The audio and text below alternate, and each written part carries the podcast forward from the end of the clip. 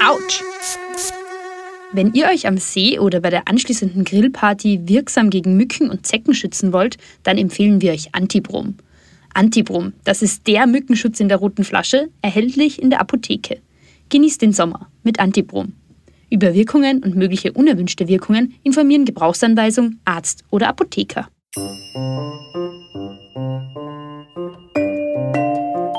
Soundcheck 3, 2, 1, ich glaube, wir laufen. Hallo und herzlich willkommen zu einer neuen Folge des Bergwelten-Podcasts. Die Zeit zerrinnt irgendwie so. Es hat sich angefühlt, als wären wir einen Monat unterwegs gewesen, weil wir haben keinen Empfang gehabt. Es gibt dort keine Pfade, man ist quasi in der Wildnis unterwegs. Ich meine, Mitte März ist es in Österreich vielleicht noch ganz normal, mit dem Skisack am Flughafen zu stehen. Aber dann in Athen mit dem Skisack am Flughafen zu sein und dort umzusteigen, war schon sehr speziell. Also ich wollte ja meinem Kapitän gleich am ersten Tag zeigen, wie fit, wie gut ich bin, ja.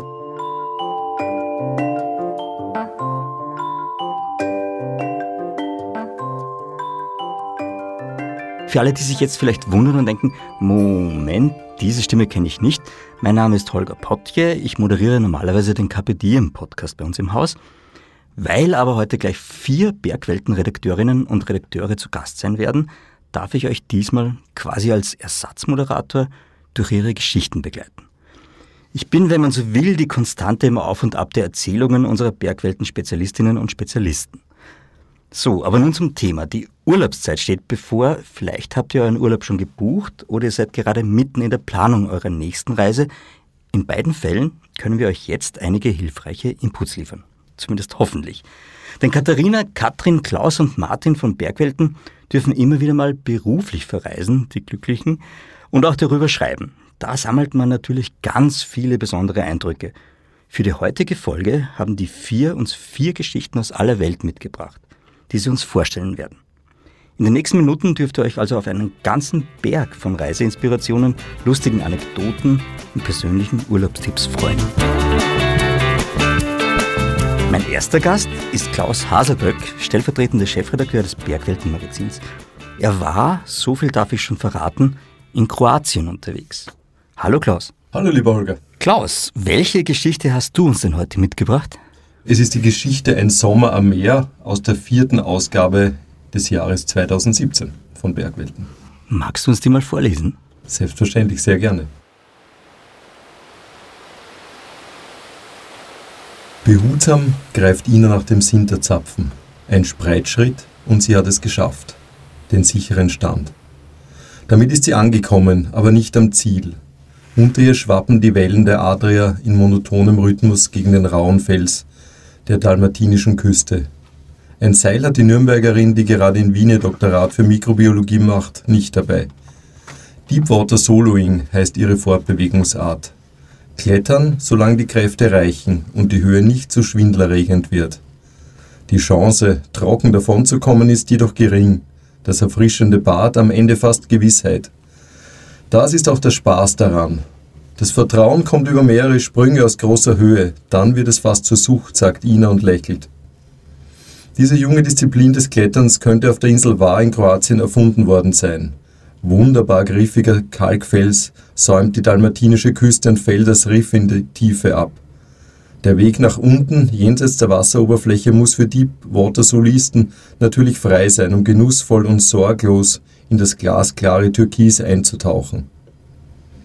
Das gelblich-weiße Relief, ein asiatisch anmutendes Paradies namens Cliff Base, hat sich heute Morgen schon in der Ferne abgezeichnet und für spontane Unruhe an Bord der Mandy gesorgt. Stattliche 16 Meter misst unser schwimmendes Basislager, eine Bavaria 56. Mit ihren fünf Kabinen bietet sie zehn Kletterfreunden aus Österreich und Deutschland ein mondänes Quartier. Und in Kombination mit dem Schlauchboot ist die Segelyacht ein elegantes Fortbewegungsmittel, um punktgenau die Spots an der Küste Kroatiens anzulaufen. Jeder Klettertag beginnt und endet somit auf der Mandy, wo das sanfte Schwanken bald zur Gewohnheit wird. Denn Klettern und Segeln passen erstaunlich gut zusammen. Hier die Faszination der Vertikalen und der Versuch der Schwerkraft mit beherzten Zügen und klugen Steigen ein Schnippchen zu schlagen. Dort das Erlebnis der Horizontalen. Der Skipper beurteilt den Wind, Taue bringen die Segel in Position, das Schiff nimmt Fahrt auf und durchschneidet sanft das blaue Band der Wellenkämme. Kletterern, die gelernt haben, dass Schweiß und Wille unabdingbar mit dem Erreichen von Zielen verbunden sind, zaubert dieser Moment ein ungläubiges Lächeln ins Gesicht. Bewegung kann so leicht, so einfach sein. Mit Seilen gibt es an der Cliff Base auf War auch genug zu tun. Aus den gut 130 möglichen Linien hat sich Marcella die Edge West herausgepickt. Die 25 Meter lange Route im Schwierigkeitsgrad 6c zieht an der Kante des markanten Turms, der direkt am Meer steht, hinauf. Dieser scheint sich an die stattliche Mauer des Uferfelsens anzulehnen und bildet so eine bogenförmige Formation, die sich Kletterer selbst nicht schöner hätten ausdenken können. Mit der Aussicht aufs Meer und hinüber zur Mandy, die weiter draußen vor Anker liegt, macht das Seilklettern der Boulderin mit mexikanisch-österreichischen Wurzeln gleich doppelt Spaß. Marcella liebt den Sandstein in der französischen Kultdestination Fontainebleau und ist von Kunstharzgriffen in der Halle verwöhnt. An der dalmatinischen Küste heißt es für sie daher die Zähne zusammenbeißen. Je härter die Routen, desto mehr beansprucht der Fels die Finger. Für seine messerscharfen Kanten und Leisten wird Kroatien traditionell geliebt, genauso wie gefürchtet. Die Routen im Nationalpark Park Lenica, der im Velebit-Gebirge bei Sada liegt, galten lange als Inbegriff fürs Klettern an der Adria. Über die letzten Jahre sind die Möglichkeiten landesweit geradezu explodiert.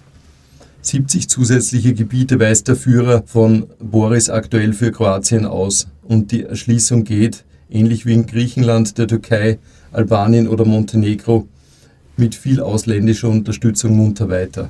Der Hunger der Kletterer auf den herrlichen Kalk der Mittelmeerländer ist längst nicht gestillt. Ina hat hingegen den finalen Punkt ihrer Deepwater Solo Tour erreicht.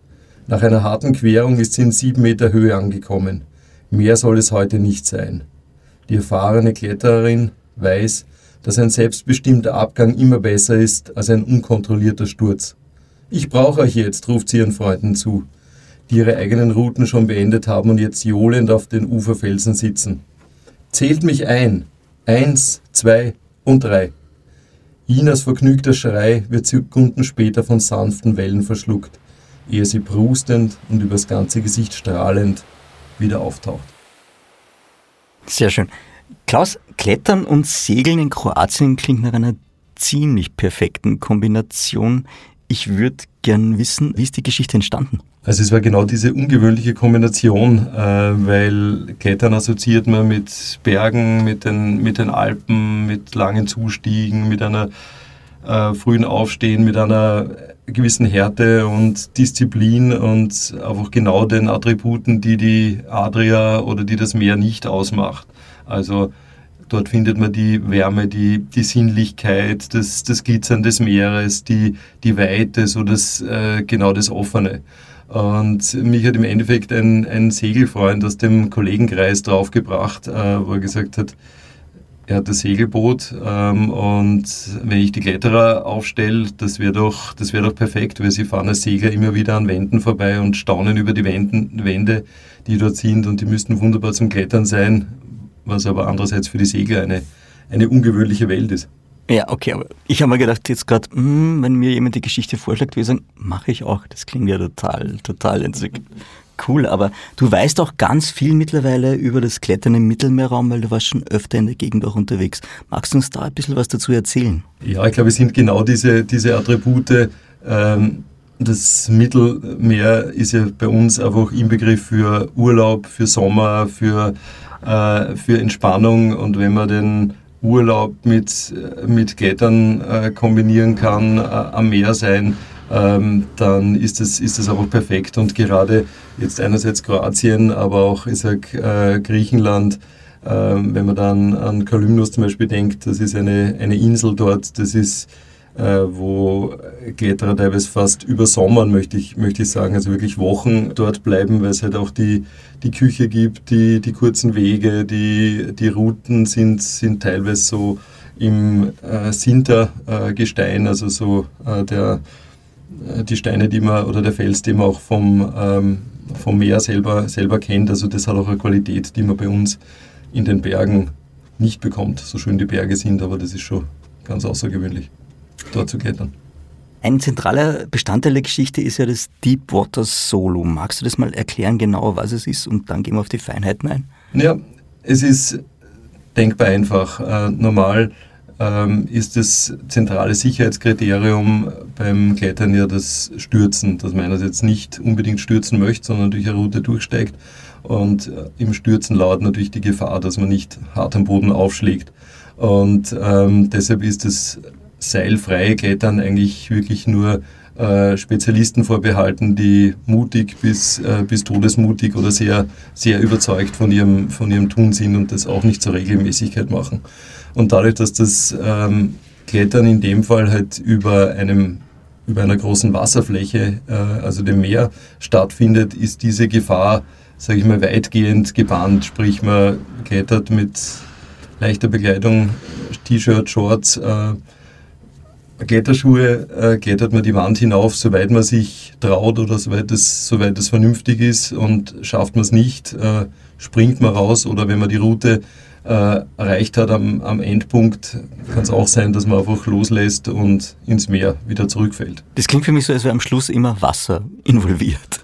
Eher ja, eher ja, weil äh, natürlich haben wir den Leistungsgedanken schon auch mitgenommen ans Mittelmeer und geht auch um, um schwere Routen, um anspruchsvolle Routen. Also Routen, die man, die man sicher nicht beim, beim ersten Mal schafft. Aber das ist, kommt einerseits halt über die, über die Gewöhnung, dass man dann größeres Vertrauen hat, also im Sinn von, wenn man loslässt, dass kein Seil ist. Aber es geht auf der anderen Seite schon auch, was sich irgendwie so total spielerisch anhört, darum, dass einem bewusst ist, ist es wirklich tief genug dort, kommen keine unterirdischen Felsriffe rein und, und natürlich sollte man nicht loslassen in dem Moment, wo man einfach den Fall dann nicht kontrollieren kann. Also sprich, wenn man schon in, in Rückenlage ist oder sonst was, möchte man auch nicht von, von sieben Meter runterfallen oder von zehn Meter, beziehungsweise es wären ja auch Routen bis zu 25 Meter Höhe äh, in der Stilistik äh, gemacht und das setzt schon eine Könnerschaft voraus. Also das darf man nicht, nicht unterschätzen. Das ist dann kein Spiel mehr. Ich wollte jetzt gerade sagen, 25 Meter klingt für mich eher nach Klippenspringerin oder Klippenspringer. Aber was ist denn jetzt für, kann man sagen, also wenn man das jetzt als Anfänger macht oder als äh, mittlerer Kletterer, also Grad 8 oder so, wie hoch darf es denn sein oder wie hoch soll es denn am Anfang sein, wenn ich das zum ersten Mal ausprobiere? Und wann sollte man springen? Ich glaube, du hast ja die Erfahrungswerte mittlerweile. Äh, ja, ich, ich würde sagen, eigentlich das, was man sich vielleicht im, im Freibad auch, auch zutrauen trauen wird, weil es ist nicht niedriger, deshalb nur, wenn man, wenn man Kletterschuhe anhat und von dem Wert halt noch ein bisschen was abziehen. Also das lohnt sich sicher, ich sag mal, drei, vier, fünf Meter rauf zu, rauf zu klettern und von dort einfach mal loszulassen und zu schauen, wie ist das mit dem, mit dem Fallen? Mag man das äh, oder ähm, ist das irgendwie fürchterlich als, äh, als Erfahrung und wie man bei den Dingen sie dann, dann echt äh, langsam steigern und natürlich auch man beim Deepwater Solo natürlich den Vorteil, dass man nicht so an eine, eine Route gebunden ist, also dort, wo beim Klettern sonst halt die, die Bohrhaken stecken. Man muss ja natürlich nichts einhängen, also man kann, man kann variieren, aber es geht schon darum, dass man einerseits, wie gesagt, weiß, was ist, was ist drunter, beziehungsweise, dass man einen Freundin, einen Freund, Kletterpartner mit hat, der einem äh, schon spottet, wie man sagt. Also wenn man im Wasser einfährt und sie trotzdem verletzt oder, oder ähnliches, damit man da nicht, nicht allein ist. Also es ist kein, also kein Sport, der jetzt nur Urlaub und lustig sein oder sonst was ist, sondern der schon auch äh, einfach Kenntnisse erfordert und, ähm, und Umsicht. Das heißt, man soll es, äh, wie glaube ich, stets beim Klettern immer mindestens zu zweit machen, also einer, der genau, aufpasst. Okay. Genau das, ja. Der steht zwar in dem Fall nicht am Seil, aber der ist derjenige auch für den da ist. Okay. Was ich total schön fand, ist jetzt, äh, Du hast ja da eigentlich drei Elemente. Du bist zuerst am Boden, du bist am Fels, dann bist du eigentlich in der Luft und dann bist du im Wasser. Das Erlebnis haben ja normalerweise nur Vögel. Wie ist denn das so von der... Ja. ja, genau, zum Beispiel. Aber wie ist das von der Vertikalen in die Horizontale? Wie fühlt sich das an? Das muss ja ganz besonders sein. Das ist wunderbar und das ist, glaube ich, einfach das Kernelement, weil äh, Gerade beim, beim Klettern hat man diese Faszination, wie man mit der Schwerkraft spielen kann, wenn man sehr guter Kletterer ist, sogar in, in überhängenden Bereichen, aber wie man dem trotzen kann, dass einem eigentlich nach unten zieht und gleichzeitig strebt zumindest der, der Geist äh, nach oben. Also es geht immer um dieses, wir bewegen uns da immer in der Vertikalen Und andersherum, wenn wir dann das Klettern beendet haben und gehen im Meer schwimmen, dann geben wir uns einfach dieser horizontalen hin, also dem, dem Getragensein, dem, der Weite des, des Horizonts, einfach so dieses flüssige Fließen mit, dem, äh, mit den Elementen, wo es kein, kein Kampf ist, sondern wirklich ein, ein Aufgehobensein und ein Teil des Ganzen. Und also gerade dieser, äh, diese Kombination von beiden, von diesem äh, energischen, äh, kraftorientierten, sehr, sehr präzisen Tun und dann einfach diesem Getragensein äh, ist wunderbar. Die steirische Band STS hat einmal gesungen, irgendwann bleibe ich dann dort. Deine Schilderungen klingen jetzt sehr paradiesisch. Ist es tatsächlich paradiesisch, so ein Leben im, im Klettergebiet? Könnte man sich das, könntest du dir das vorstellen? Also ich habe die, keine Erfahrungen, die jetzt über, über zehn Tage oder sowas hinausreichen. Wie lange wart ihr unterwegs? Also wir waren eine Woche damals okay. unterwegs, knappe Woche. Und ich war an anderen Spots, also wie in Griechenland war ich schon ein bisschen, ein bisschen länger. Ich glaube, es ist einerseits ja auch von Zeiten abhängig. Also es ist, ich sage gerade der Frühsommer oder der Herbst eine wunderbare Zeit in, in Kroatien zu sein. Also im, im Hochsommer ist zumindest am Meer, wenn die Sonne da direkt reinknallt, sicher grenzwertig äh, von, den, von den Temperaturen. Und aus meiner Erfahrung ist einfach ähnlich wie Klettern und Schwimmen, ist einfach die Abwechslung. Einfach die, die Freude wird eigentlich bei mir im Tun gestärkt, wenn es einfach einen Zeitraum hat, der dann wieder einen Höhepunkt hat, ein Ende hat und wo was anderes kommt und dass man dann wieder zurückkehren kann zu dem, was man wirklich liebt, wirklich gerne macht. Ob sich diese Qualität des Aussteigens dann halten kann, wenn, äh, wenn man das so verlängert, ist eine gute Frage. Also die, die können wir beide jetzt nicht beantworten. Wäre aber sicher ein Versuch wert. das glaube ich auch. Aber wenn wir es jetzt mal für Urlaub planen, also was wäre für dich die ideale Zeit, um dies zu tun und wie lang würdest du es machen? Also ich glaube, einerseits mit einer Woche ist man, ist man gut dabei und es sind so die, die Zwischensaisonen, also Mai, Juni würde ich sagen, Kroatien, äh, dann wieder September, September, Oktober ist schön.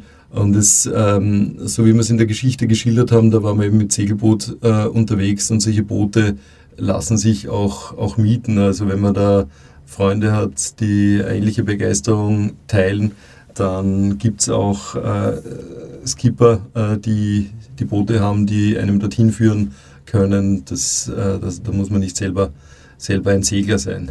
Ich habe aber schon gedacht, also so sehr man auf die, die Berge nicht Bergmenschen erklären muss, also das Meer muss man nicht erklären. Also es war auch mit den Kletterfreunden, mit denen ich dort war, wo wir in der Nacht an den Hafen gekommen sind und wo das Boot dort, dort gelegen ist. Also diese, äh, die Magie von diesem, diesen, leichten, diesen leichten Wellen und das, das Segelboot, die hat, die hat jeder sofort verstanden. Das Meer muss man nicht erklären. Schöner Schlusssatz. Klaus, vielen lieben Dank fürs Dasein und für die schöne Geschichte. Sehr gerne, liebe Olga.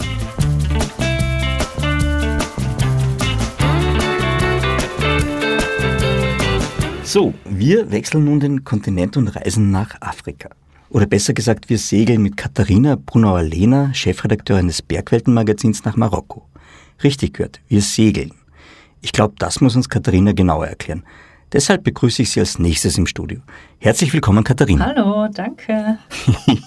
ich freue mich, dass du heute da bist. Ähm, welche Geschichte hast du uns denn mitgebracht? Ich habe mitgebracht eine Geschichte, die trägt den Titel Über das Meer und die Berge. Und sie spielt im marokkanischen Riefgebirge. Und wie du richtig gesagt hast, bin ich dort hingesegelt von Spanien aus. Ja, du hast uns aber verschwiegen, welche Ausgabe des im Bergweltenmagazin wäre. Ah, welche Ausgabe, genau. Äh, die war in der Dezember-Jänner-Ausgabe, Jahreswechsel 2019-2020, also schon ein Zeitchen her, vor Corona. Stimmt. Magst du uns die jetzt vorlesen? Ich lese ein Stück daraus vor. Staub. Ein paar Städte Marokkos tragen eine Farbe als Erkennungsmerkmal. Marrakesch grün, Tetuan weiß, Chefschauen im Riefgebirge ist die blaue Stadt. Je nachdem, wen man fragt. Die blaue Farbe vertreibt Fliegen, vertreibt böse Geister oder zieht Touristen an, schildert Najib, unser Land Rover-Fahrer, für die nächsten Tage. Während wir gemeinsam Minztee trinken, auf dem Hauptplatz, wo Hippies aus aller Welt Schmuck verkaufen und einheimische Männer langsam in die Lokale strömen, um Backgammon zu spielen, werden fleißig Instagram-Inhalte produziert. Selfies von Europäerinnen vor blauen Fassaden und bunten Blumentöpfen hier, ein Gruppenfoto von weiß gekleideten Touristinnen mit blauen Schals und China-Flagge auf den Treppen der Moschee dort. Naschib gefällt der Trend nicht. Als er vor 30 Jahren aus Deutschland in diese Stadt gekommen ist, waren die wenigen Gäste Eskapisten auf der Suche nach dem freien Leben und noch nicht alle Fassaden blau.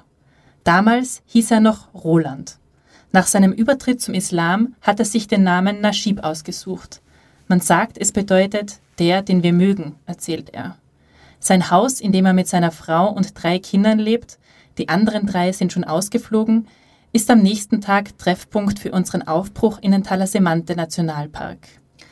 Wir laden die Rucksäcke auf das Dach seines Land Rovers, er lässt Musik mit langen E-Gitarren-Solos durch die Boxen blasen und bringt uns mit Ruhe, aber unzimperlicher Geschwindigkeit über die Holperpisten. Feiner Staub liegt auf den Straßen, liegt auf den Blättern der Bäume am Wegesrand, bald auch auf Hosen, Haut und Haaren der Fahrzeuginsassen. Doch der Nationalpark bietet mehr als die karge, schroffe Landschaft in den Höhen, die ab und zu 2000 Meter überragen und von denen aus man gelegentlich das Meer sehen kann. Er ist einer der letzten Orte, an denen die marokkanische Tanne wächst, ein Baum mit eng gedrängten, stumpfen Nadeln. Aber auch Eichen und Atlaszedern säumen Hänge und Täler. Flüsse haben tiefe Schluchten in das Bergland gegraben, Manche von ihnen, wie etwa die Akschur-Schlucht, sind bereits touristisch erschlossen und werden von erholungssuchenden Stadtmenschen besucht. Andere sind gänzlich unberührt, wie der Großteil des 600 Quadratmeter großen Parks. Markierte Wege gibt es nur wenige, eher Trampelpfade, die von den heimischen Bauern mit ihren Maultieren genutzt werden. Es schadet jedenfalls nicht, hier mit einem Bergführer unterwegs zu sein. Stacheln. Gerade noch hat die Gruppe, die sich kaum kennt, auf den bunten Plastikstrohmatten Taschin gegessen und Tee getrunken. Hannes und Gabi, ein sportliches Paar aus Kärnten, Skipper Hansjörg, Fahrer Naschib, Bergführer Mohammed und wir, Fotografin und Schreiberin. Nun liegen wir nebeneinander in unseren Schlafsäcken unter dem Sternenhimmel. Es ist dunkel, der Mond nur eine schmale Sichel, mit dem Blick auf Sternschnuppen von der Größe abstürzender Planeten und auf die Milchstraße schläft man irgendwann ein. Der Morgen beginnt mit Minztee, den Mohammed gerade frisch aufgekocht hat. Es ist unwegsames Gelände, durch das er uns nach dem Frühstück auf den Jebel Lakra führt. Rund 700 Meter sind zu überwinden, bis man die Kammhöhe erreicht und sich der Wald lichtet.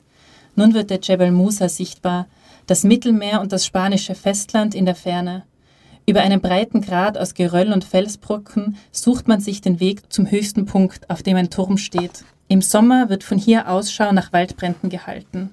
Ein paar Sprossen hinauf, dann sind wir wirklich ganz oben auf 2055 plus 4 Meter. Von hier aus geht es nur noch bergab, drei Tage immer Richtung Meer. Das bedeutet auch Marschieren durch Gestrüpp, für das der Name Dickicht erfunden worden zu sein scheint, Wirklich alles hier hat Dornen oder sticht und kratzt auf eine andere Art und Weise. Abends am Feuer betrachtet man seine aufgeschürften Hautstellen wie Medaillen, die man dafür erhalten hat, dass man den Pflanzenfängen entkommen ist. Danach legt man sich in sein Bett unter Sternen und friert auf 1400 Meter Höhe in seinem Schlafsack, trotz Nähe zum brennenden Feuer. Aber das Unbequeme ist bekanntlich die Zutat jedes Abenteuers. Vielen lieben Dank. Gerne. Es klingt mega spannend, die Geschichte. Ich würde es gern von dir wissen, wie die Geschichte entstanden ist. Es ist wahrscheinlich auch sehr spannend für die Hörerinnen und Hörer, die sich fragen, hm, wie entstehen so Geschichten eigentlich? Wie war es bei dir? Ja, äh, es ist eigentlich ganz witzig entstanden. Der Hans-Jörg, äh, der unser Skipper war, da auf diesem Trip, hat uns eine Mail geschrieben und gesagt, hey, äh, ich biete da immer so Segel- und Wanderreisen nach Marokko an. Ins wilde Riefgebirge wäre das nicht was für euch. Und dann haben wir sicher Wochen, ein paar Wochen oder vielleicht sogar Monate hin und her geschrieben und uns überlegt, wie wir das organisieren könnten, dass wir da mitfahren können, ähm, weil es sind relativ lange Trips normalerweise, also äh, geht auch bis zu zwei Wochen und so lang können wir leider nicht aus dem Büro weg. Nein, Schatz. genau, und haben uns überlegt, wie wir das machen können und haben uns dann geeinigt. Und kurz bevor wir aufgebrochen sind, hatte aber das äh, Schiff einen Motorschaden und auch bei einem Segelboot braucht es natürlich einen Motor, weil manchmal weht der Wind nicht und Flotte. dann hängt man mitten im Meer. Das ist nicht so gut. Das heißt, dann haben wir kurzfristig die Reise, glaube ich, nochmal um zwei Wochen verschoben, aber, aber dann ging es los und äh, wir sind mit Hans-Jörg aufgebrochen in sein geliebtes Marokko, das er uns dann gezeigt hat, was sehr schön war. Das heißt, ihr seid mit dem Segelboot hingefahren und dann gewandert. Genau, wir haben uns in Marbella getroffen und sind dann am Nachmittag äh, noch losgesegelt, sind die ganze Nacht durch, durchgesegelt äh, im Dunkeln, was eine wahnsinnig tolle Erfahrung war. Bisher bin ich immer nur am Tag gesegelt. Und dann in der Früh sind wir in, in Marokko angekommen am Hafen. Bisschen haben wir auch geschlafen, bisschen haben wir Wein getrunken. Jetzt ist meine Schubladenfrage für dich. Ja. Als Bergwelten-Chefredakteurin, Mhm. hast du der Versuchung widerstehen können, den Mast hochzuklettern am Segelboot? Den Mast hochklettern. oh, ich glaube, da hätte mir der Hans-Jörg geschimpft. es gibt, äh, es hat natürlich eine Sicherheitseinweisung gegeben, weil ähm, äh, es müssen alle mithelfen beim Segeln. Das heißt, äh, einfach so am Boot rumlaufen und tun, was man will, das ist nicht. Mhm, klar. Da, da hat Jörg aufgepasst. Also ich bin nicht am Mast hochgeklettert. Schade. Aber magst du mir einen Moment verraten, der sich bei dir so wie auf die Netzhaut eingebrannt hat von diesem Abenteuer, von dieser Reise? Gibt es da einen speziellen? Ah, es gibt viele, aber einen, der war besonders spannend. Die erste Nacht, die wir draußen im Freien verbracht haben, also wir waren, ich glaube, fünf Tage wandern unterwegs und wir hatten unsere Schlafsäcke im Gepäck und haben dann jeden Abend unseren guten Schlafplatz gesucht und da unsere Matten und Schlafsäcke ausgebreitet. Und am ersten Tag, da ist man das ja noch, noch nicht so gewöhnt, also man ist in einem fremden Land unterwegs und denkt sich so, aha, die Leute kenne ich jetzt auch noch nicht so gut, ja. Äh, legt man sich mal so nebeneinander wie so Ölsardinen auf die Matte und ich bin ganz außen zum Liegen gekommen. Also ich war die- die Beschützerin der Gruppe. Verstehe. Und ähm, Marokko ist ja Marihuana-Anbaugebiet und in der Nacht äh, klopfen die Einheimischen die Samen von den Stängeln und das hört man durchs ganze Gebirge, also diese Klopfgeräusche. Okay, das klingt wie so Trommeln oder So tak, tak, tak, tak. Und das ist ein bisschen eigenartig natürlich. Und ähm, an dieses Geräusch habe ich mich dann irgendwann in der Nacht gewöhnt gehabt, aber dann war so ein Scharren auf, auf, auf Stein und ich habe natürlich auch schon ein bisschen Angst bekommen und habe mich dann so umgeschaut und dann habe ich einem Maultier ins Gesicht geschaut. Es hat mich angeschaut, ich habe es angeschaut und dann ist es einfach weitergegangen. Wirklich, das Muli war ganz entspannt und ist weiter marschiert. Ja, es ist weitermarschiert. Es hat mich angeschaut, hat gedacht, was liegen da Leute? Wahrscheinlich, keine Ahnung. Ich habe mir gedacht, hm, Maultier. Und dann ist es weitermarschiert. Das ist ja total nett. Was ich total schön fand auch an der Geschichte, ihr habt das praktisch als Frauenteam gemacht. Die Geschichte, du hast eine Ja. Fotografin mit und ähm, ist jetzt einfach losgezogen. Es waren dann letzten Endes vier Tage, die ihr gewandert seid, stimmt das? Wir sind vier Tage gewandert, ja. Und ihr seid immer ohne Zelt unterwegs gewesen. Immer ohne Zelt, ja. Also äh, es fühlt sich dann auch irgendwann an, die Zeit zerrinnt irgendwie so. Es hat sich angefühlt, als wären wir einen Monat unterwegs gewesen, weil wir haben keinen Empfang gehabt. Es gibt dort keine Pfade. Man ist quasi in der Wildnis unterwegs. Ihr wart ohne Smartphone unterwegs. Das Smartphone war mit, aber es war aus, weil es war Also kein es war Empfang. wirklich, wie war das? Ja, eigenartig, eigenartig. Man ist halt ähm, voll auf sich zurückgeworfen, auf die eigenen Gedanken, aber natürlich auch sehr, hat einen sehr starken Bezug zu diesen Menschen, die da dabei sind. Also in diesen vier Tagen wandern und dann halt vorher waren wir nur in der Stadt und nachher nur in der Stadt und einen Tag segeln. Äh, man kommt den Menschen sehr nahe, das verbindet einen, Mhm. wenn gar kein, es gar keine Ablenkung gibt. Gab es so einen Culture Clash-Moment, wo man sagt, ähm, ganz fremd für mich, tue ich mir schwer grad, oder? Ja, Ja? Äh, wir sind da angekommen und äh, was ich vorgelesen habe in, in Chefschauen, in dieser blauen Stadt, da haben wir die erste Nacht verbracht, bevor wir am nächsten Tag dann ins Riefgebirge gefahren sind. Und wir haben da spontan nach einem Zimmer Ausschau gehalten. Und im Hotel haben sie gesagt, ja, jetzt im Hotel ist nichts frei, aber wir haben da nur so eine Gästewohnung, da können Sie ja schlafen. Ja, in der Gästewohnung war halt kein Badezimmer, sondern es war ein Klo und da war so ein Wasserschlauch drinnen mit kaltem Wasser. Und es war halt gleichzeitig dann auch die Dusche, halt einfach neben dem Klo der Schlauch und in der Ecke vom Raum war halt so ein Abfluss. Und ich musste dringend Haare waschen. Weil man war ja dann, also vielleicht wäre es ja egal gewesen, zwecks dem Staub dann, aber ich wollte Haare waschen dann mit eiskaltem Wasser im Klo Haare gewaschen. Also mit dem Schlauch im Klo, nicht in der Klo. Gut, davon sind wir ausgegangen. Aber gab es dann so ein, ein versöhnendes Ende auch für die Strapazen? Weil ihr seid ja dann auch, glaube ich, durch den Fluss gewandert, also Brust hoch und all die Geschichten. Ja, also es war wirklich verrückt. Ähm, wir sind immer diesem, diesem Fluss entlang und durch diese Schlucht gewandert und am Ufer vom Fluss waren einfach so viele Dornen, dass wir, und da war ja ein richtiger Pfad, dass wir da gar nicht gehen konnten. Das heißt, wir sind eigentlich sehr oft im Fluss gegangen. Das war manchmal Knöchel hoch, manchmal Knie hoch, manchmal Oberschenkel hoch und an einer Stelle oder zwei, drei Stellen war es Brust hoch. Das hat geheißen Rucksack aus, auf die Schultern drauf, also so hinterm Kopf und dann halt durchwarten, bis man wieder auf den Grund auf der gegenüberliegenden Seite gekommen ist.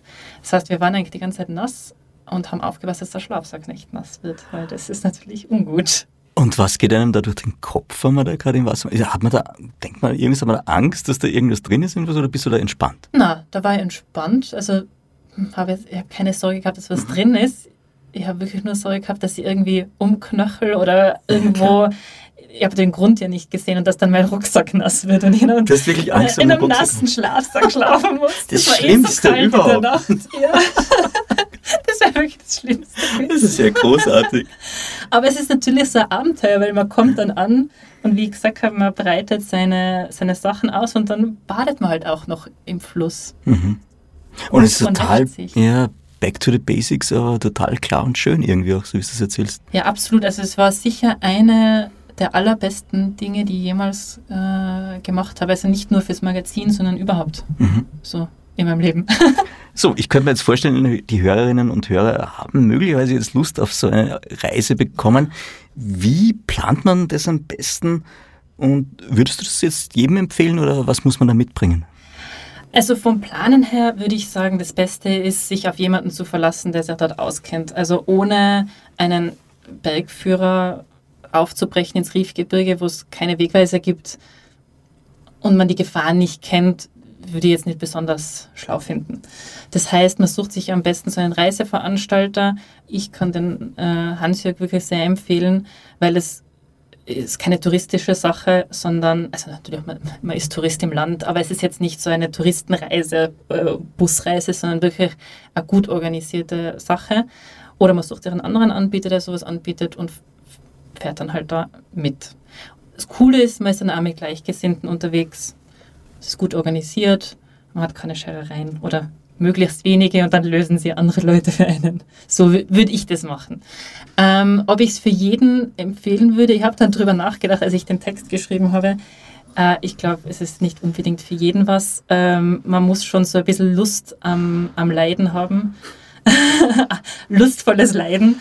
Ja, also wenn man sich nicht vorstellen kann, draußen zu schlafen und da wird es halt einmal ein bisschen unbequem, man friert halt manchmal ähm, ja, aber man muss einen tollen Sternenhimmel haben. Ja, also für mich ist es ein perfektes Abenteuer und alle Leute, die äh, zuhören und sagen, ich möchte gerne mal was Außergewöhnliches erleben, vielleicht auch ein bisschen an meine Grenzen gehen, ohne dass es jetzt gefährlich ist, denen würde ich es empfehlen. Leute, die gern gemütlich wandern und dann schön am Abend essen äh, gehen, ähm, was ja voll okay ist, mache ich auch gern, denen würde ich vielleicht was anderes empfehlen. Ähm, Details dazu wird es wahrscheinlich in den Shownotes geben, nehme ich an. Also wenn man das jetzt machen will, kann man wahrscheinlich in den Shownotes was dazu lesen. So ist es. Du, zum Abschluss, wenn ich jetzt Lust bekommen habe und das machen möchte, wie lang sollte ich mir denn auf jeden Fall Zeit nehmen? Ähm, für diese Sache würde ich sagen schon mindestens eine Woche, besser als zwei Wochen. Dann hat man wirklich keinen Stress. Ähm, Genau, noch länger ist immer besser. Ja, klar. Job kündigen, nach Marokko ziehen. Guter Vorschlag. Und Schlafsack, muss ich da auf irgendwas achten? Ja, ähm, am besten ist schon ein Schlafsack mitzunehmen, so ein Drei-Jahreszeiten-Schlafsack. Also der Hochgebirgs-Winterschlafsack muss es nicht sein, aber schon einer, wo man sagt, äh, eine feuchte, kühle Nacht haltet mal aus. Super, perfekt. Von den drei Jahreszeiten kommen wir jetzt zum Gast Nummer drei gleich. Liebe Katharina, vielen lieben Dank für die Geschichte und deine Zeit. Ja, danke dir. Vom heißen Marokko geht es wieder zurück nach Europa, wo sich eine Insel, die vor allem bei Sommertours beliebt ist, als Skitourenparadies entpuppt. Um welches Eiland es sich dabei handelt, erzählt uns Bergwelten.com Chefredakteurin Katrin Rath, aber erst nach einer kurzen Werbepause. Um euch die Wartezeit auf die nächste Folge des Bergwelten-Podcasts etwas zu verkürzen, haben wir einen Hörtipp für euch parat. Der Red Bulletin hat vor kurzem einen neuen Podcast gelauncht, die Biohacking-Praxis. Da denkt der eine oder andere vielleicht an die Netflix-Serie Biohackers, in der es um Gentechnik-Experimente geht. Aber keine Angst, in der Biohacking-Praxis geht es nicht um Mutanten, sondern darum, wie du deine Lebensqualität mit einfachen Tricks verbessern kannst. Biohacking-Experte Andreas Breitfeld erklärt zum Beispiel, wie du Fett abbaust, ohne Muskeln zu opfern. Warum Kaltduschen am Morgen hart, aber sehr lohnend ist. Und in einer Folge verrät er sogar, wie du 120 Jahre alt werden kannst. Neugierig? Neue Folgen von der Biohacking-Praxis gibt's ab jetzt jeden Dienstag. Überall, wo es Podcasts gibt. Hör rein und lass dich inspirieren.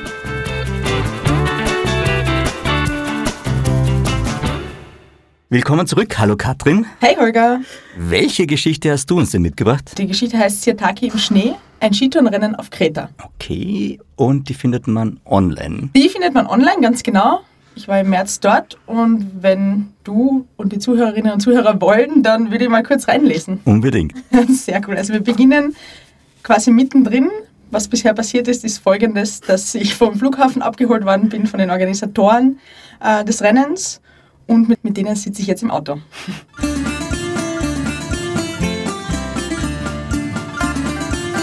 Spaß ist eine fundamentale Sache hier auf Kreta, erläutert Nikiforos, während er den Wagen Kurve für Kurve durch kleine Gassen bergauf manövriert. Was er damit meint, wird uns klar, als wir beim Rennbriefing mit Gelächter, Käse und Racomelo empfangen werden. So viel schon vorab. Racomelo ist ein aus dem Trester Schnaps Raki, Honig und Gewürzen hergestellter Likör, der uns in den kommenden Stunden und Tagen noch häufiger begegnen sollte. Die Piera Creta ist mein erstes Skitourenrennen. Daher kann ich nicht sagen, wie die Vorbesprechungen normalerweise ablaufen. Mir gegenüber in dem großen Restaurant sitzt der rennerfahrene Skibergsteiger und Bergläufer Philipp Reiter aus Deutschland. Seinem Gesichtsausdruck, der zwischen Erstaunen und Lachen wechselt, entnehme ich aber, dass sich die Stimmung im Vorfeld der Piera Creta wohl erheblich von jener vor Patrouille de Glacier, Celaronda und Co. unterscheidet. Nachdem wir in aller Kürze darüber informiert worden sind, was morgen alles in den Rucksack gepackt werden soll und welchen Fähnchen wir auf dem Weg folgen müssen, ist es Zeit für das nächste Stammball. Yamas! Zum Wohl! Das erste griechische Wort ist auch schon gelernt. Den ausführlicheren Sprachkurs vertagen wir aber lieber. Das Bett wartet. Schließlich sind wir für ein Rennen hier. Griechische Gelassenheit und Bergblick. Um 10 Uhr soll der Startschuss für die fünfte Piera Creta fallen. Von Aufregung oder gar Eile ist um 8.30 Uhr beim Frühstück noch nichts zu merken. Schon die rund 30-minütige Anreise ist ein kleines Abenteuer. Nach dem Frühstück werden wir in Jannis Auto gesteckt. Mit seinen dunklen Augen, schwarzen Haaren und braun gebrannt gibt er einen Bilderbuchgriechen ab. Er lenkt den Wagen über die schmale Straße, vorbei an Herden von Schafen und Ziegen, umschifft gekonnt die kraterartigen Schlaglöcher und erzählt dabei von unserem Ziel, dem Siluritis-Massiv. Das rückt nun das erste Mal in unser Blickfeld. Eingebettet in die schon grün werdenden umliegenden Hügel blendet uns der schneebedeckte Riese regelrecht. Der höchste Gipfel, der Psiloritis, bringt es auf stattliche 2456 Meter. Übersetzt heißt das so viel wie hoher Berg, sagt Janis hinterm Steuer. Nicht besonders kreativ, denke ich am Rücksitz. Umso einfallsreicher gestaltet sich dafür das Shuttle-Service, das die rund 150 Teilnehmer von den am Straßenrand geparkten Autos zum Start des Rennens bringt. Mein Team darf es sich auf der Ladefläche eines Pickups, so gut es geht, gemütlich machen. Griechische Gelassenheit und Meerblick. Im Startbereich angekommen, wird schnell klar, wieso beim Frühstück alle so entspannt waren. Um 10 Uhr sind wir noch weit davon entfernt, den Startschuss zu vernehmen. Den Routiniers in Sachen griechischer Gemütlichkeit war das wohl von Anfang an klar. Während also noch der Startbogen aufgebaut wird, mischen wir uns unter das gut gelaunte Volk am Fuße des Psiloritis und genießen die Sonne. Ausrüstung in Leichtbauweise oder gar Rennanzüge sieht man hier nur vereinzelt. Die meisten sind in der Free-Touring-Montur angereist, manche im Retro-Look und wieder andere sind sogar mit Splitboards bewaffnet. Geschwindigkeit ist bei der Piera Creta offensichtlich zweitrangig. Würde es bei allen Skitourenrennen so ablaufen, würde ich glatt eine Umschulung zur professionellen Skibergsteigerin erwägen. Ich werde vom Moderator aus meinen Gedanken gerissen, der die Teilnehmer zum LVS-Check und dann weiter an die Startlinie dirigiert. Wer nun glaubt, es ginge jeden Moment los, hat die griechische Mentalität noch nicht verinnerlicht. Jetzt wird nämlich erst einmal getanzt. Oder besser, jungen Männern beim Tanzen zugeschaut. Eine Volkstanzgruppe stellt ihr Können unter erschwerten Bedingungen, Schnee statt Tanzboden, eindrucksvoll unter Beweis. Nach der 20-minütigen Vorführung geht es aber wirklich los. Die erste Reihe, das sind diejenigen mit den dünnen Anzügen und Skiern, sprintet los. Dahinter hat man weniger Eile. Gut, dass wir keine Bestzeit anstreben. Ansonsten bliebe gar keine Zeit, die Aussicht zu genießen. Die weißen Kuppen und Gipfel des Massivs heben sich fast schon kitschig vom wolkenlos blauen Himmel ab. Und dann taucht auch noch das Meer hinter uns auf. In unzähligen Spitzkehren, begleitet von regelmäßigen Ahs und Ohs, nähern wir uns dem ersten Checkpoint, von wo die Abfahrt in einen großen Kessel startet. In feinsten Vieren ziehen wir unsere Schwinge abwärts und als wären die Bedingungen nicht schon Belohnung genug, gibt es am nächsten Checkpoint ein Stammball Racomelo zur Stärkung vor dem zweiten und letzten Anstieg. Wieder bewältigen wir eine Spitzkehre nach der anderen und als wir oben ankommen, hat die Sonne ihren Zenit ebenfalls erreicht. Noch ein Schluck Racomelo, dann steigen wir ein paar Meter über felsiges Gelände ab und starten die steile Abfahrt ins Ziel. Griechenland kann auch rassig. Sehr schön. Vielen Dank für die Geschichte. Sehr gerne. Also muss man vielleicht auch dazu sagen, dass auch am Ende noch was fehlt, das in der Geschichte steht. Aha. Das man dann vielleicht auf bergwind.com nachlesen kann. Ich verstehe, du teaserst schon. ja, ich, ich mache das schon länger heute. Nicht schlecht, nicht schlecht. Mich würde gleich am Anfang interessieren, wie denn die Geschichte entstanden ist. Wie kam es zu dir? Ähm, das war ganz witzig. Es hat nämlich der, die griechische Zentrale für äh, Tourismus hat angefragt, ob nicht jemand von uns dabei sein will bei diesem Skitourenrennen. Und das findet ja eigentlich nur alle zwei Jahre statt, weil jetzt war jetzt Corona-bedingt pausiert und 2022 war es dann wieder soweit. Und das hat, also diese, dieses, diese Sache mit Skitourenrennen auf Kreta, das klingt halt schon so absurd, dass wir in der Redaktion gesagt haben, ja, okay, da müssen wir was machen. Weil ich weiß nicht, wie es dir geht. Hast du schon mal drüber nachgedacht, einen Skitourenurlaub auf Kreta zu planen? Nee, ich, ich fand auch genau den, also den Überraschungseffekt auch so charmant bei der Geschichte, dass du sagst, Kreta, da habe ich Strand, Sonne, Meer im Kopf und du tauchst dann dort mit dem Skisack auf. Ja, das war am Flughafen etwas interessant, weil ich meine, Mitte März ist es in Österreich vielleicht noch ganz normal, mit dem Skisack am Flughafen zu stehen. Aber dann in Athen mit dem Skisack am Flughafen zu sein und dort umzusteigen, war schon sehr speziell. Ja. Weil das natürlich sonst niemand macht. Die sind alle bereit für ihren ersten Urlaub in der Sonne am Meer. Ähm, aber als ich dann in Iraklio wieder ausgestiegen bin aus dem Flugzeug, war ich zum Glück nicht ganz die Einzige, die da mit ihren Skiern angereist ist. Äh, da habe ich schon mehrere getroffen und dann habe ich gewusst, ah ja, die müssen auch zur Piera Creta. Du hast jetzt wirklich äh, schon einige Erfahrungswerte auch in dem Bereich. Wenn du es jetzt einordnen müsstest, das Erlebnis, bei Skitourenmäßig? Also ich muss sagen, es war wirklich eine der besten oder vielleicht sogar die beste Skitourenerfahrung, die ich wirklich gemacht habe Wirklich? in meinem Leben. Okay. Ähm, wie gesagt, ich war zwar noch nie beim Rennen dabei Mhm. und wenn alle Rennen so wären, würde ich bei weit mehr mitmachen. Aber so von, also diese Gelassenheit, die einem da entgegenschlägt, das ist alles total locker. Und Skitouren gehen am Meer oder mit Blick aufs Meer ist ja doch irgendwie etwas, das für viele einfach so auf der To-Do-Liste steht. Und das ist schon einmal was ganz Besonderes. Und vor allem, wenn du dorthin kommst und du perfekte Bedingungen vorfindest, weil damit habe ich ja überhaupt nicht gerechnet. Das heißt, der Schnee war noch. Der war super, es waren perfekte Frühlingsbedingungen. Ich habe gedacht, es wird super sulzig und warm und überhaupt gar nicht so angenehm sein.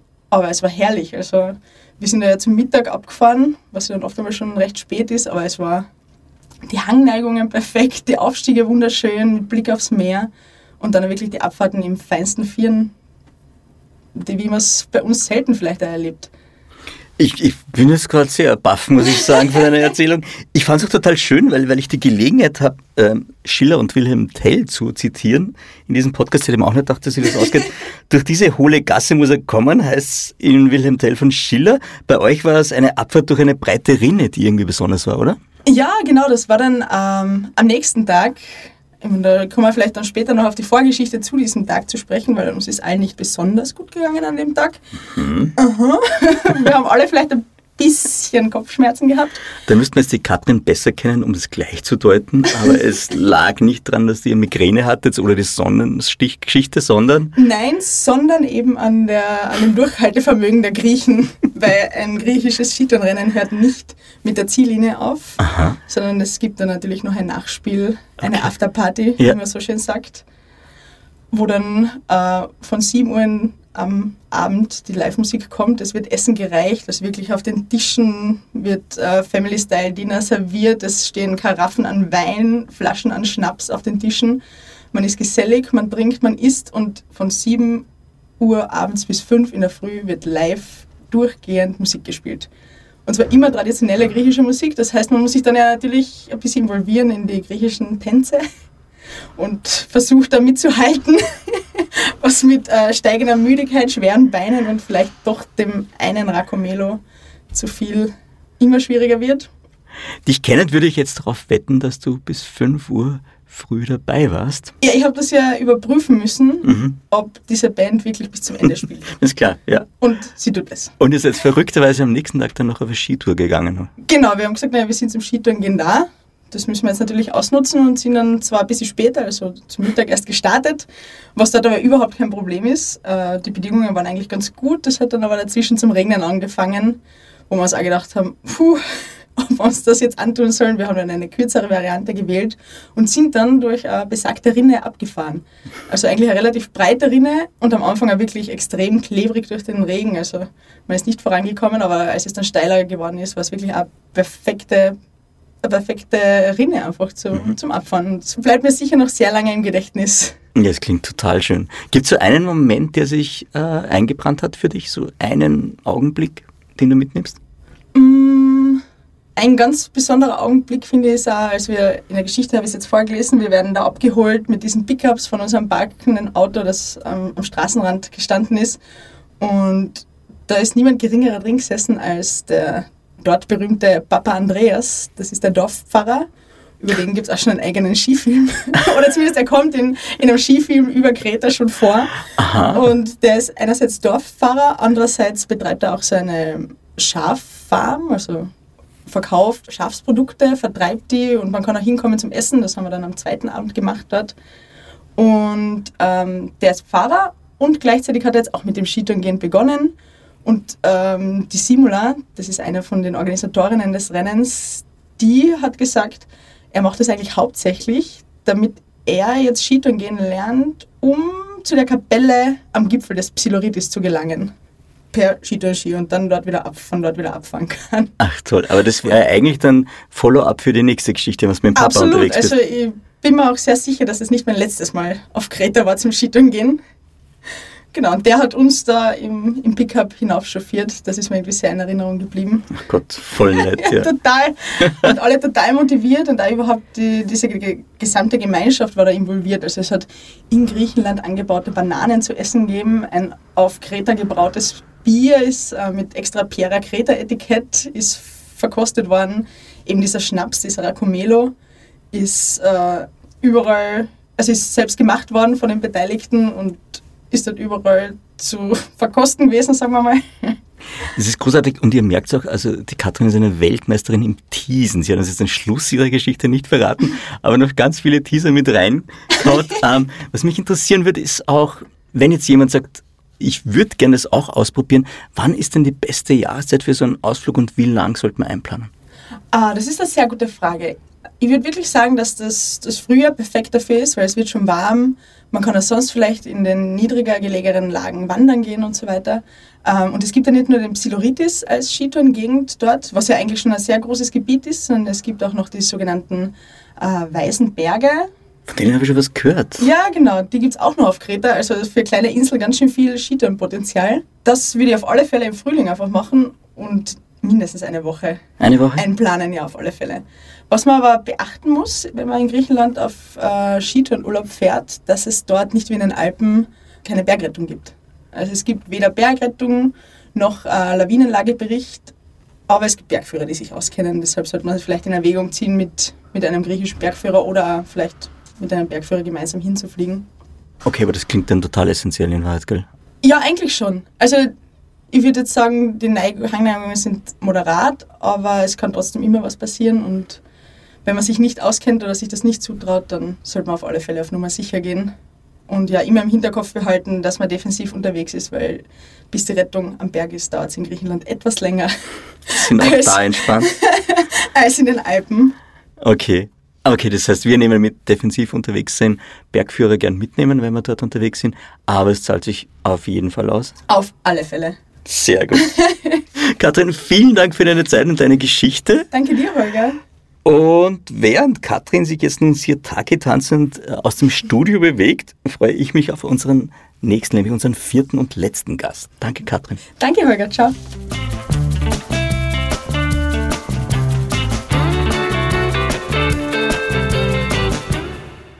So, und weil wir heute nicht genug bekommen können vom südländischen Flair, wagen wir im Finale noch den Sprung nach Italien. In Bella Italia hat sich Bergwelten Online-Redakteur Martin Fuschinski auf ein E-Rennrad geschwungen und dabei an den eigenen Oberschenkeln erfahren, dass die elektrische Giro d'Italia für Amateure, hat er mir schon verraten, keineswegs eine Genussfahrt ist. Hallo Martin. Hallo Holger. Du warst im Land, wo die Zitronen blühen und in deinem speziellen Fall auch die Oberschenkel glühen. Welche Geschichte hast du uns mitgebracht? Also meine Geschichte heißt Giro in echt mit E-Rennrädern durch Italien.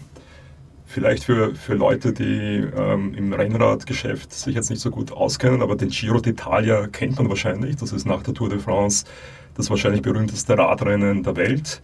Und ähm, ich hatte die Gelegenheit, da bei einer Art Amateurvariante mitzufahren, ähm, parallel zum echten Giro, also an denselben Tagen wie die Profis, auf denselben Strecken wie die Profis, die aber etwas verkürzt waren und eben zugegebenerweise mit E-Rennrädern, also mit Rennrädern, die eine Batterie drinnen hatten. Ähm, das klingt jetzt aber gemütlicher, als es tatsächlich äh, manchmal war. Ich hatte die Vermutung schon. Magst du uns mal in die Geschichte reinführen und reinlesen, damit wir in Italien ankommen? Sehr gerne.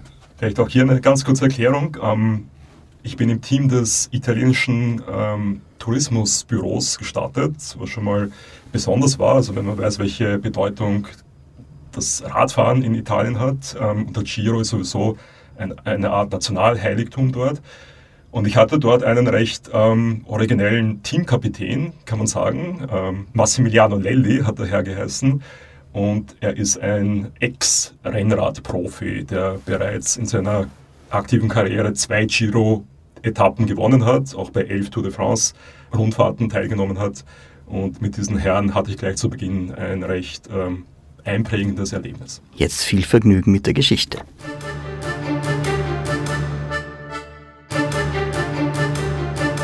Cazzo. Massimiliano Lelli ist sauer. Sehr sauer sogar. Dove Team? Wo ist das Team? Ich kann in etwa so viel Italienisch wie er Deutsch, aber was mir mein Kapitän gerade an den Kopf wirft, verstehe ich sehr wohl. Ich habe es verkackt. Mein Puls rast. Wir stehen auf der flierenden Autobahn irgendwo zwischen Grottaglie und Brindisi an Italiens Stiefelabsatz während eine Radlergruppe nach der anderen an uns vorbeibraust. Max hält ungeduldig Ausschau nach den restlichen vier Teammitgliedern, die ich habe abreißen lassen, weil ich mich verbissen auf sein Hinterrad konzentrierte, um den 40 km/h Schnitt zu halten. Der größtmögliche Fehler. Im Zentrum der apulischen Hafenstadt Brindisi rollen wir schließlich wieder geschlossen ein. Nur eine Stunde später werden hier Superstar Peter Sagan und Co. um den Sieg sprinten. Immerhin habe ich heute zwei wichtige Dinge über den Giro E, an dem auch Hobbyradler wie ich teilnehmen dürfen, gelernt. Erstens, diese Italien-Rundfahrt ist kein echtes Rennen, auch wenn wir mit zündteuren E-Rennmaschinen und auf den verkürzten Originaletappen des Giro d'Italia unterwegs sind. Was zählt, ist die Team-Performance, nicht die des Einzelnen. Und zweitens, es geht trotzdem um etwas, zumindest wenn man Max Lelli als Kapitän ausgefasst hat. Am Frühstückstisch der sanftmütigste Kerl auf Erden verwandelt sich der 53-jährige Ex-Profi im Sattel wieder zu einem Vollblutrennfahrer. Er hat immer noch Schenkel wie ein Bulle, eine dicke Ader schlängelt sich quer über seine Schläfe und erzählt von elf Tour de France Teilnahmen und zwei Giro-Etappensiegen. In Italien besitzt Max Legendenstatus. Immer wieder hallt sein Name über unsere Köpfe hinweg, wenn wir durch die verwinkelten Straßen kleiner Ortschaften rollen. Ein bisschen spielt dabei auch meine Brust an, steckt sie doch im Trikot des italienischen Tourismusbüros, was sich beinahe anfühlt, als startete man für das italienische Nationalteam. Max führt unsere Truppe an und trägt seit Tagen das violette Trikot des Gesamtführenden. Und dieses Trikot will er um jeden Preis bis zum Ende der Rundfahrt in Mailand verteidigen. Am zweiten Tag ist der Ablauf schon ein bisschen Routine und doch fühlt man sich wie im falschen Film. Der Giro E ist mehr echter Giro, als ich es mir jemals erträumt hätte. Der Teammechaniker baut im abgesperrten Starterbereich eilig die Akkus ein. Unsere Betreuer heften uns die Startnummern ans Trikot und befüllen die Trinkflaschen mit Magnesium. Auf einem der Aluminiumstädtische der Espresso Bar liegt immer ein frischer Stapel der Gazzetta dello Sport. Sogar Italiens lachsfarbene Sportbibel berichtet vom Giro E. Wie bei den Pros werden Teams und Fahrer vor zahlreichen Schaulustigen auf einer Bühne präsentiert. Das Abspielen des Teamsongs beim Einzug darf ebenso wenig fehlen wie die Unterschrift im Rennbuch. Max hat sich einen Italo-Disco-Hit der italienischen Schlagersängerin Raffaella Carrà ausgesucht, zu dem wir möglichst euphorisch auf der Bühne herumhopsen sollen. Die schwarz gekleideten Athleten des Team Toyota hingegen ziehen ganz Bad Guys zu ACDC's Highway to Hell ein. Insgesamt treten beim Giro E sieben von Unternehmen und Organisationen gesponserte Teams zu je sechs Fahrern an. Für die Zuseher ist das durchaus ein Spektakel. Sie bekommen neben bildschönen Rennmaschinen mit modernster E-Technologie auch einige landesweit bekannte Influencer und so manche ehemalige Sportgrößen zu sehen, die sich für die ein oder andere Etappe an der authentischen Giro-Erfahrung versuchen. Endlich geht es los. Am Start hat sich ein Konvoi aus Begleitwegen und Polizeimotorrädern in Stellung gebracht. Der rockige Rennfotograf sitzt auf dem Sozius, um einmal mehr seinen waghalsigen Rodeo-Ritt durchs Fahrerfeld zu vollziehen. Ganz vorne lugt der Renndirektor aus der Dachluke eines roten Fiat, den Kopf in ein windsicheres Stirnband gesteckt. Dieci, Nove, Otto, es geht los. Während am Vortag eine kurze Speed-Etappe auf dem Programm stand, heißt es heute, die Kräfte auf 97 hügeligen Kilometern entlang der Adriaküste nach Vieste gut einzuteilen. Doch es geht sofort zur Sache. Schon nach wenigen Minuten schrauben wir uns den Monte Sant'Angelo von Meeresniveau auf 800 Meter hoch. Just auf diesem Anstieg ist die erste Challenge angesetzt. Bis oben sollen wir eine Durchschnittsgeschwindigkeit von 23 km/h halten. Dieses Mal erwischt es meine tschechische Kollegin Michaela. Ihre Akkuunterstützung streikt plötzlich. Ich höre sie hinter mir nach Luft japsen, während Maxi von der Seite unerbitterlich anbrüllt. Die, die, Michaela. Mit letzter Kraft rettet sie sich über die Kuppe und uns wertvolle Punkte für die Mannschaftswertung. Bergab spielt der E-Support keine Rolle. Ab 25 km/h setzt die Motorenunterstützung aus. Wir rollen weitaus rasanter am Golf von Manfredonia, dem Sporn des italienischen Stiefels entlang, wo sich Fischerdörfer und Steilklippen in der glitzernden Weite der Adria verlieren. Im Pinienwald des Gegenanstiegs spreche ich ein zierliches Mädel mit dunklen Rehaugen und tätowierten Unterarmen an. Es ist Elisa Scarlatta, ein italienisches Insta-Starlet mit über 50.000 Followern, wie sich später herausstellt. Der kleine Flirt bringt großes Ungemach. Ich vergesse aufs Akku wechseln. Der nächste Kardinalsfehler. Bertrand, der gemütliche Franzose aus meinem Team, saugt mittlerweile schon an der dritten Batterie. Für mich ist keine mehr übrig. Ich muss mit den letzten Reserven meines Akkus auskommen. Die Übung gelingt. Im Zielort Vieste, einem einzigen Fischerdorf mit Felsbogen am Strand, zeigt der Akkustand noch 2% an. Nach 95 kräftezehrenden Kilometern schießen wir auf der kilometerlangen Strandpromenade zum ersten Mal so richtig die Endorphine ein. Das muss es sein, das Giro High. Wir rollen durch frische Pizzaduftschwaden, am Straßenrand winken uns Mädels im Bikini zu. Schon formieren wir uns feixend zum Zieleinlauf und trauen plötzlich unseren Augen nicht. Wer konnte ahnen, dass der Kurs nochmal eine Schleife macht und über eine bizarr steile Rampe führt, die nur eine Laune der Natur hier wie aus dem Nichts aufgestellt haben konnte. Vielleicht hätte ich am Vorabend doch das Roadbook mit detailliertem Streckenprofil zur Hand nehmen sollen. Böse Krämpfe verbeißen sich in meine Oberschenkel, während ich vergeblich am Powerknopf drücke. Von den seitlichen Reihenhausbalkonen setzt es hämisches Gelächter. No Batteria, keine Batterie? Hier abzusteigen wäre absolut unverzeihlich.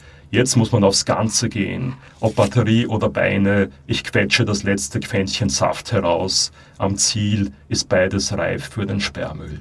Vielen lieben Dank für diese wunderschöne Geschichte. Also ich bin jetzt wirklich reingekippt.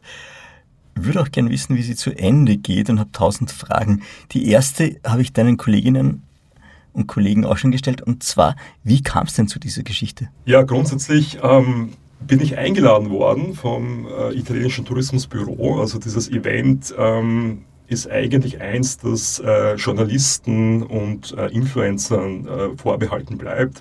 Es ist da schwierig, als äh, quasi Privatperson teilzunehmen. Umso glücklicher bin ich, dass ich die Gelegenheit hatte, da dabei zu sein. Und ich bekam aber sehr, sehr wenige Vorinformationen zu diesem Event. Ja, also es ist alles recht schnell gegangen. Ich bin dann nach Süditalien geflogen. Ähm, mein Flieger hatte Verspätung. Ich bin direkt zu, zum Abendessen dann angekommen und äh, bin dann gleich in dieses Riesenchaos da irgendwie hineingeworfen worden. Also Dutzende Leute, viele Italiener, laut, viele Gespräche. Ähm, die Trikots wurden ausgeteilt. Ähm, ich wusste aber immer noch nicht so ganz, äh, wie das äh, eigentlich, wie das Event funktioniert, ja, was ich am nächsten Tag zu tun habe. Da hat man mir aber ein, einfach nur gesagt, äh, es wird dann am nächsten Tag bei der Fahrerbesprechung alles klarer werden und äh, ich soll mir da keine Sorgen machen. Ähm, ich habe mir dann natürlich doch ein paar Sorgen gemacht, konnte die Nacht davor wirklich nicht schlafen äh, was vielleicht auch damit zu tun hat, dass ich um 23 Uhr noch ein sehr, sehr gutes, aber auch sehr, sehr starkes Tiramisu gegessen habe, wie man es halt so macht in Italien. Also ich habe wirklich kein Auge zugekriegt vor dieser ersten Etappe. Und ja, am nächsten Tag war ich dann plötzlich drinnen, mitten im Giro. Und das war wirklich äh, unglaublich. Es war, als würde man am, am richtigen Rennen teilnehmen mit Begleitfahrzeugen. Mit, es gab eine Bühne, wo das Team präsentiert wurde, wo alle Fahrer und Fahrerinnen präsentiert wurden. Ähm, Riesentrubel. Also es war wirklich ein, ein einmaliges Erlebnis. Es klingt nach einem Riesenabenteuer, es klingt sehr italienisch, es klingt hoch emotional mit Aufs und Abs, wie es es dann in den Bergen noch hat. Jetzt bist du sonst privat auch viel mit dem Zweirad unterwegs? Das ist absolut meine Welt, ja. Deswegen ähm, ist die Einladung auch an mich ergangen. Also ich bin äh, passionierter Hobby-Rennradler und ähm, ja, da bei quasi zweitwichtigsten Radrennen der Welt dann irgendwie teilnehmen zu dürfen, auch wenn es nur die Amateurvariante ist. Das war schon was Besonderes natürlich für mich. Ich finde es besonders, dass du das geschafft hast, all diese Eindrücke so abzuspeichern, während du wahrscheinlich nach Luft schnappend irgendwelche Berge rauf bist. Was mich jetzt auch beeindruckt hat, ist, ähm, die Durchschnittsgeschwindigkeiten, die ihr da teilweise aufstellen müsst, ist ganz verrückt. Also du warst einmal bei, du musst mit 24 km/h, glaube ich, da rauf den Berg noch und sonst mit, mit 40 km/h Durchschnittsdinge. Also für mich alles unvorstellbar. Da muss man lang trainieren, nehme ich mal an. Oder hilft da das E-Ding dann doch sehr? Ja, also man muss dazu sagen, äh, diese Rennräder hatten eben diese E-Unterstützung. Äh, allerdings ähm, die nutzt nur bis 25 km/h etwas. Danach äh, gibt es seitens der Batterie keine Unterstützung mehr. Das heißt, äh, diese, diesen Abschnitt, den wir mit 40 km/h fahren mussten, das kam dann eigentlich schon aus, aus der Muskelkraft heraus. Aber was ich dort eben falsch gemacht habe, also ich wollte es ja meinem Kapitän gleich am ersten Tag zeigen, wie fit, wie gut ich bin. Ja. Ich wollte ihm einfach äh, folgen die ganze Zeit. Ich wollte sein, sein Hinterrad nicht verlassen und habe mich einfach an ihn dran geheftet und wollte diese 10 Kilometer, die wir 40 km/h fahren mussten, einfach mit ihm durchfahren. Ja. Ich dachte, er wird dann total stolz sein auf, auf mich, er wird äh, mir auf die Schulter klopfen, er wird dann allen anderen Teamkollegen sagen, schaut's her, der Martin, der, der ist super fit, das ist ein super Rennradfahrer. Aber nein, natürlich ging es nicht darum äh, bei dieser Challenge, sondern äh, wir hätten sollen als gesamtes Team auch ins Ziel ankommen. Ja? Und ich hätte dann wahrscheinlich irgendwo dazwischen zurückschauen müssen, ob die jetzt noch immer hinter uns herfahren, die restlichen Teammitglieder. Das habe ich nicht gemacht. Zugegebenerweise, das hat auch er nicht gemacht als Teamchef, wäre vielleicht auch seine Aufgabe gewesen. Aber ja, er war dann fuchsteufelswild einfach, äh, als er gemerkt hat, der Rest des Teams ist weg. Und äh, ich habe da gar nicht alles äh, in der Story beschrieben, was er mir dann an den Kopf geworfen hat. Ganz gut Italienisch?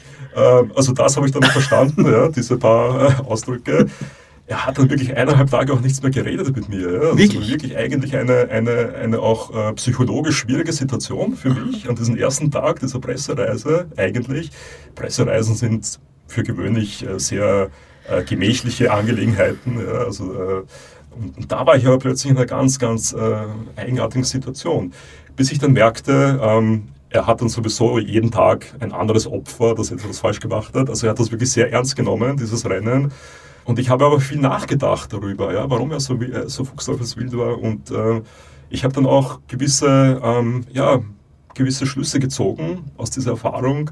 Und ein Schluss ist sicher der, dass äh, man nicht immer auf sich selbst schauen sollte, dass man sich nicht immer selbst so äh, gut präsentieren äh, wollen sollte, sondern auch äh, als Teamplayer irgendwie agieren sollte. Das wäre in dieser Situation gefragt gewesen. Und ähm, ja, diese Erkenntnis habe ich sicherlich auch äh, mitgenommen von dieser Reise. Du lieferst jetzt schon die perfekten Abschlussworte, das will ich aber noch gar nicht. Ich würde gerne noch wissen, also A, wie fit waren deine Teamkolleginnen und Kollegen, weil es ist dann doch Presse, die sind oft einmal nicht so in Shape, wie man so schön sagt. Ja, es waren schon alle Journalisten, Journalistinnen, die etwas mit, mit Radfahren zu tun okay. haben, aber zum Beispiel Bertrand, der Franzose, den ich schon erwähnt habe im Text, äh, das ist eher ein Genießer gewesen. Also ähm, der hat sich dann tatsächlich meine Batterie geschnappt, die eigentlich für mich reserviert war. Und äh, er ist eigentlich so Rad gefahren, wie er, wie er am Abend äh, das, das Dinner zu sich genommen hat. Also sehr genussvoll. Michaela, die Tschechin, war absolut fit, also ähm, die ähm, äh, war wirklich sehr gut drauf. Also meine, meine Mitstreiter haben auf jeden Fall schon was drauf gehabt, aber so sportlich wie ich haben sie es äh, zumindest von, von Beginn an äh, nicht genommen, was ja auch kein Fehler war. Ich gehe davon aus, dass wir in der Geschichte erfahren, wie das Rennen auch ausgeht. Die Geschichte findet man auf bergwelten.com, richtig? Die Geschichte findet man in einer langen Version auf bergwelten.com, mhm. richtig. Äh, das findet ihr unter der Landingpage, die du dann noch erwähnen wirst oder schon erwähnt hast. Ähm, sie ist in einer kürzeren Version auch im Red Bulletin Magazin erschienen, aber online findet man äh, die Langversion der Geschichte. Ja, genau. Und wie sie ausgeht, also ich kann vielleicht vorwegnehmen, dass der übermotivierte Herr Lelli äh, das Rennen dann auch gewonnen hat am Ende. Tatsächlich. Also ich konnte ihm den Sieg mit meinem Fauxpas nicht äh, nehmen, sozusagen. Und ich kann auch verraten, dass dieses Teamwork dann am Ende äh, dann besser funktioniert hat als zu Beginn. Genau. Dich kennend würde ich jetzt trotzdem noch gern weiterfragen, äh, wie ging denn die Sache mit dem Insta-Starlet aus, mit dem Italienischen? Gab es da noch ein Follow-up? ja, dann, ähm, puh, du überrascht mich jetzt mit dieser Frage. Es tut mir leid, aber äh, es war aufgelegt. Also wir sind, wir sind äh, definitiv äh, befreundet auf Instagram, aber äh, das äh, Insta-Starlet mit 50.000 Followern hat leider nicht hat nicht die Zeit gefunden, sich eher mit mir zu beschäftigen, sagen wir so. Wenn ich jetzt als Hörerin oder Hörer äh, zugehört habe und mir gedacht habe, ah, würde ich wahnsinnig gern ausprobieren, kann man das überhaupt? Geht das? Ja, das Besondere an diesem Event war, dass es wirklich eigentlich äh, sich an, an Journalisten äh, gewendet hat. Man kann auch als Privatperson daran teilnehmen. Es ist aber zugegebenermaßen sehr teuer, also eine sehr teure Angelegenheit. Man kann sich in eines der Teams theoretisch einkaufen. Aber man kann ja die Etappen, die ich damals gefahren bin, und es sind auch im Online-Beitrag äh, beschrieben, wo das war. Das war in Süditalien, in Apulien. Die letzte Etappe war in den Abruzzen. Das ist eine ganz spannende Region gewesen. Da gibt es die spannenden Häuschen auch, oder? Richtig, also es ist eine sehr ursprüngliche Region mit, mit steinernen Häusern, mit kleinen Dörfern, mit Bären. Dort werden Eintöpfe gegessen, also ein ganz, äh, ganz anderes Italien, als ich es bis jetzt kannte. Und äh, dort sind wir auch eine richtige Bergetappe gefahren mit Zielankunft in einem Skiort eigentlich. Ähm, also man kann ja diese, äh, diese Strecken auch unabhängig vom Giro natürlich äh, fahren. Man kann in dieser Region zum Beispiel einen Radurlaub planen. Ähm, also das geht auf jeden Fall. Ja. Mhm. Gibt es so einen Augenblick, der sich bei dir eingebrannt hat, den du mitnimmst von der Reise? Also einerseits dieser äh, Zampschiss, wie man auf gut wienerisch sagt, von meinem Teamkapitän. Ähm, und dann aber auch ein, ein, ganz, ganz schöner Moment, der sich aber auch erschließt im, im Rest der Geschichte, wo ich eben ins Ziel dieser Bergankunft äh, komme. Ja, also das war meine letzte Etappe. Ich habe mich dann auch ein bisschen abgesetzt vom Team wieder. Das war dann auf den letzten Kilometern, äh, konnte man das, da hat es dann keine Rolle mehr gespielt. Und es hat so, es war so ein Nieselregen, äh, es waren so Nebelschwaden auf der Strecke. Und es war einfach irrsinnig steil. Es war sogar mit E-Unterstützung eine irrsinnige Schinderei. Und äh, ja, ich habe da nochmal alles gegeben. Ich wollte einmal eben das Gefühl haben, beim zweitwichtigsten Radrennen der Welt äh, einfach ins Ziel zu kommen. Und äh, da waren ja auch schon die Zuseher, die dann auf die Profis auch schon gewartet haben, die einen dann zu, zugejubelt haben. Und äh, dieser Moment war tatsächlich etwas ganz Besonderes und den werde ich sicher mein Leben lang äh, irgendwo im Herzen mittragen. Ja. Also Details zur Geschichte gibt es dann noch in den Shownotes zu dieser Episode. Martin, ich freue mich, dass wir gemeinsam ins Ziel dieser Podcast-Folge kommen. Danke fürs Mitnehmen und danke auch für die Message von Teamplayer sein, dass das wichtig ist. Die nehme ich jetzt auch für mich so mit. Ähm, und wir haben es tatsächlich geschafft. Wir sind im Ziel. Die Episode ist beendet und mich hat nach all diesen Geschichten die Reiselust gepackt. Wenn es euch genauso geht und ihr noch mehr Inspirationen braucht, schaut doch einfach auf bergwelten.com slash auf minus Reisen vorbei. Also auf Bindestrich Reisen. Wo ihr alle Geschichten, über die wir heute geplaudert haben, nachlesen könnt. Wer Lesestoff für den Urlaub braucht, wird auf bergwelten.com slash Dossiers fündig. Hier werden alle Bergwelten-Dossiers von Januar bis Mai gesammelt. Vom Abenteuerplanern über die Suche nach Freiheit bis hin zum Wandern mit Kindern, da widmet sich Bergwelten jeden Monat einen anderen Themenschwerpunkt.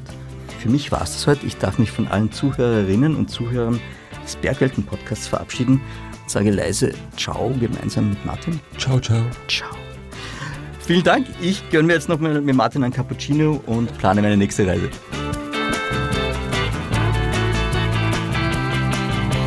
Das war Bergwelten, der Podcast über Höhen und Tiefen.